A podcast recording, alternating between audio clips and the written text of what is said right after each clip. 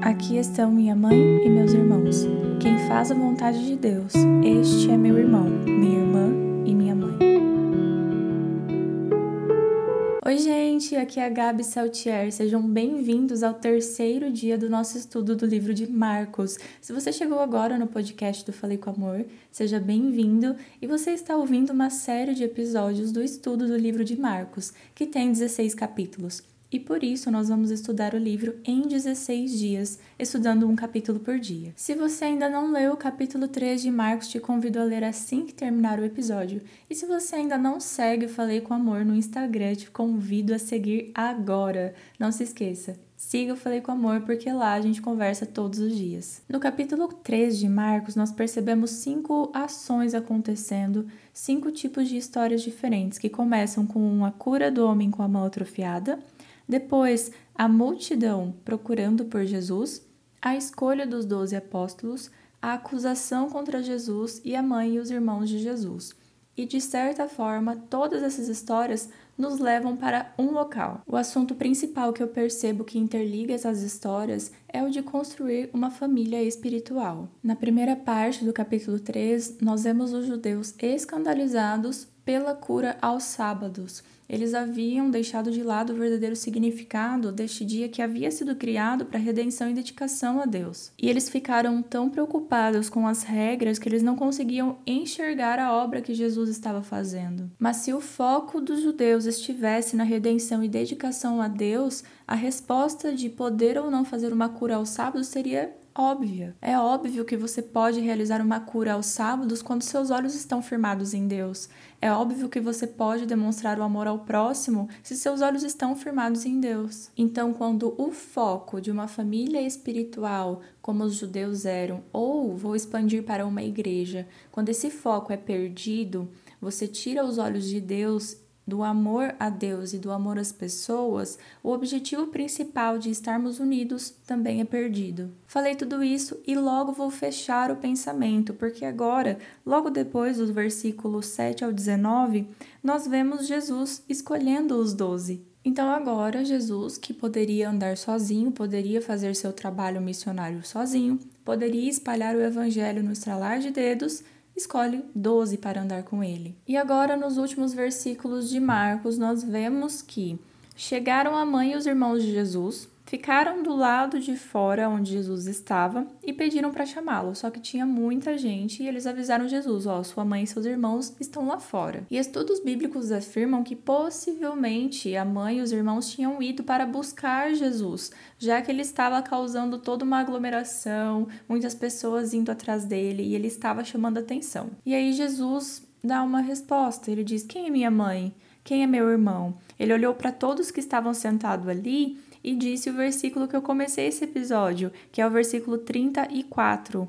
Aqui estão minha mãe e meus irmãos. Quem faz a vontade de Deus, este é meu irmão, minha irmã e minha mãe. Talvez quando a gente leia esse versículo não impacte tanto a primeiro momento, mas nós precisamos entender a cultura local. Aqui no Ocidente, nós temos muitos amigos que são realmente mais chegados que irmãos temos muitas amizades boas que com certeza sabem muito mais de nossa vida do que muitos familiares. Só que na época de Jesus não era assim. Os laços familiares eram extremamente preservados, até mesmo como trabalho. Então, meu pai trabalhava nisso, eu também vou trabalhar, esse trabalho vai se passar durante muitas gerações. A gente até comentou isso quando falou sobre os discípulos largarem tudo para trás, né?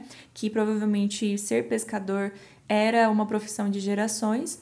E agora Jesus chega e quebra essa cultura de que a família, a família sanguínea era realmente mais importante, porque ele olha para as pessoas que estavam com ele e diz: quem obedecer à vontade de Deus, esse sim é minha mãe, meu irmão e minha irmã. Então Jesus já começa a mostrar a importância dos laços espirituais que fazemos com as pessoas. De forma alguma, Jesus estava desvalorizando a sua família sanguínea ou desonrando a sua mãe e os seus irmãos. Mas Jesus estava mostrando que o que ele estava criando, esse tipo de laço, poderia ser muito mais forte do que os judeus conheciam até então. E aonde eu quero chegar com tudo isso? Eu estou criando argumentos usando Marcos capítulo 3 para mostrar a importância de nos relacionarmos e de frequentarmos uma igreja e construir relações espirituais com as pessoas. Em um capítulo de diversas histórias que parecem desconexas, nós na verdade vemos que Jesus estava formando uma família espiritual e no comecinho nós vemos que quando essa família espiritual está com o objetivo errado, o foco é perdido, também não é o correto. Então vamos falar sobre a importância da igreja. Jesus poderia andar sozinho. Jesus poderia pegar os membros de sua família para o seguir e para pregar o evangelho, mas Jesus escolhe os doze para andar com ele. Isso nos revela muita coisa. Nosso objetivo no estudo do livro de Marcos é viver como ele viveu. E Jesus escolheu pessoas que tinham laços espirituais com ele para andar ao lado dele, nos revelando que não fomos criados para sermos sozinhos, que não fomos criados para sermos igreja solitária. Muitas pessoas me perguntam, indagam se tem problema ficar em casa, eu estou com meu relacionamento fortalecido com Deus, eu prefiro não frequentar uma igreja. E o meu argumento é sempre: se você está em dia no seu espiritual, você ama tanto a Deus, por que não servi-lo através de uma igreja? Acredito que o principal objetivo da igreja hoje é serviço. Falamos sobre a importância de servir no último capítulo como algo natural do seu relacionamento com Deus. Muitas vezes, quando nós preferimos não congregar, estamos indo contra o que Deus deixou pra gente. Depois que eu li o livro Sou Nós, de Douglas Gonçalves. Já indiquei esse livro para vocês e se você nunca ouviu falar, continue indicando, tá? Sou Nós, Douglas Gonçalves, da editora Thomas Nelson Brasil. Depois que eu li esse livro, que eu realmente pensei no significado de façamos o homem a nossa imagem. Neste momento da criação, Deus já revela que ele é um ser plural. Deus é três em um. E se até mesmo Deus é plural e nos criou a sua imagem, significa que não fomos feitos para ficar sozinhos. Tanto que Deus cria tudo: criou a luz, criou as terras, criou as aves, os animais, criou o homem. O único momento que ele não viu que era bom foi quando ele afirma: Não é bom que o homem esteja só. Então, hoje, quando Deus te olha sozinho no seu quarto, se negando a congregar, ele também diz: Não é bom que você esteja só. Você precisa estar com a sua família espiritual.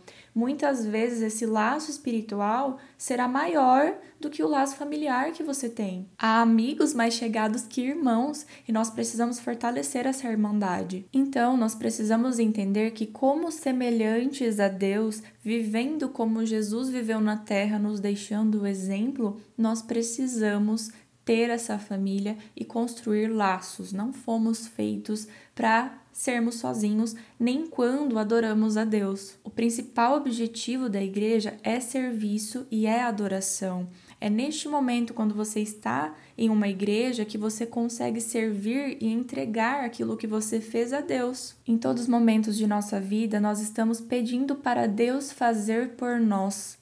Quando nós estamos em uma igreja, é momento de nós fazermos por Deus, não como uma barganha, mas como uma devolutiva. Nós temos tantas bênçãos que agora, como fruto do meu relacionamento, eu só quero servi-lo, eu só quero adorá-lo. Então eu me reúno em um local para a adoração, em que eu posso louvar, posso servir, posso entrar em ministérios de diversas formas e adorá-lo com tudo o que sou, com tudo que eu tenho para oferecer. E eu dei o exemplo de louvar porque eu estou envolvida no ministério de louvor, mas muitas pessoas perguntam se louvar é a única forma forma e até se culpam por não conseguir cantar ou tocar algum instrumento.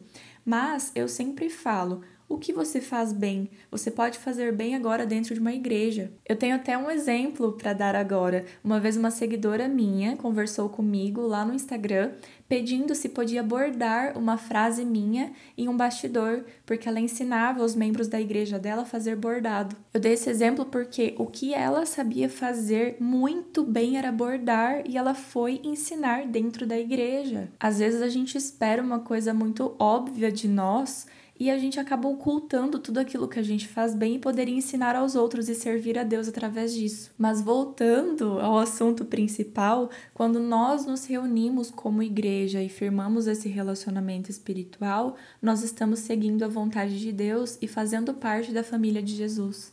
Não estou falando que quando você preza pela sua individualidade, por seus estudos, quando você se dedica ao seu relacionamento com Deus, não estou dizendo que está errado porque está certo. Nosso relacionamento com Deus é individual. O meu é unicamente meu. O seu é unicamente seu. Só que eu recorro agora para 1 Coríntios 12, 14 a 25. Se o pé disser, porque não sou mão, não pertenço ao corpo, nem por isso deixa de fazer parte do corpo. Se o ouvido disser, porque não sou olho, não pertenço ao corpo, nem por isso deixa de fazer parte do corpo. Se todo o corpo fosse olho, onde estaria a audição?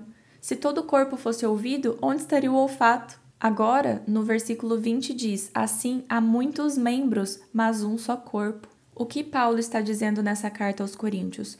Nós somos membros, então o meu papel como mão é diferente do seu como pé. Vamos mais além. O meu papel, Gabi, no Falei com Amor, é diferente do seu papel, porque eu posso dar estudo bíblico através do podcast, eu posso fazer uma imagem bonita que vai alcançar muitas pessoas, mas muitas vezes eu não vou chegar jamais aonde você chegaria fazendo o seu papel. Porque qual tipo de gente que eu alcanço? O tipo de gente que adora podcast o tipo de pessoa que gosta de Instagram. E os que não gostam? Eles precisam de você. O meu papel na minha igreja é tocar violão. Mas e se todos os membros tocassem violão? Não conseguia fazer uma banda. Ou se você só tivesse membros que tocam violão na igreja, quem ia pregar? Quem ia fazer a limpeza? Quem ia batizar? Quem ia dar estudo bíblico? Então é na igreja que a gente se completa, porque se você pegar uma mão separada, ela vai ser uma mão, só que ela não funciona desligada de seu corpo. Agora, se você pega uma mão, liga no braço, coloca em um corpo, ela funciona perfeitamente bem. Isso porque está ligada na cabeça, que é Cristo. Não sei se você sabe, mas o versículo que deu origem ao Falei com Amor é Efésios 4,15. Entretanto, seguindo a verdade em amor, cresçamos naquele que é a cabeça, Cristo. Nós estamos aqui para seguir a verdade que é Jesus em amor, crescendo nele. E só podemos crescer nele quando congregamos, quando adoramos e quando nos completamos o nosso chamado. Porque Deus, como um ser plural, nos criou para sermos plurais também. Nós estamos ligados através de Cristo e exercemos a nossa função quando estamos ligados porque quando somos individuais não conseguimos exercer. Eu amo o salmo que diz: Alegrei-vos quando lhes disser. Vamos à casa do Senhor. Porque ir à igreja é um momento muito especial, é o acordar, é o se arrumar, é chegar lá e encontrar muitas pessoas que você não vê na semana. É um dia diferente o dia de ir à igreja. Eu vou à igreja aos sábados, então o sábado tem um significado totalmente diferente para mim. E aí eu chego na igreja e encontro tantas pessoas imperfeitas como eu, que estão lá pelo mesmo propósito como eu, que querem adorar a Jesus como eu quero, que querem fazer parte da família dele como eu quero. Quando você se frustrar com alguém da sua igreja por essa pessoa ser imperfeita, lembre-se de que você também é. Lembre-se de que Jesus sentou-se à mesa dos pecadores para salvá-los, e igreja é o local em que nós podemos salvar pecadores, como eu. Não se recuse a ir à sua igreja adorar a Deus, porque até mesmo Jesus se uniu, se juntou para pregar o Evangelho e para adorar a Deus. Para essa igreja, esse relacionamento espiritual entre nós funcionar, Vimos hoje em Marcos 3 que nosso pensamento deve estar em Deus, o nosso amor deve estar dedicado primeiramente a Deus e às outras pessoas. Jesus escolhe seus doze, a família de Jesus vai para buscá-lo e ele diz: A minha família é quem segue a vontade de Deus. E se hoje nós seguimos a vontade de Deus, congregando, nos unindo, tendo relacionamento entre nós, nós podemos afirmar: sim, eu sigo a vontade de Jesus, eu sou parte da família dele. E sim, eu estou me esforçando para viver como ele viveu. Fiquem com Deus e um beijo da Gabi.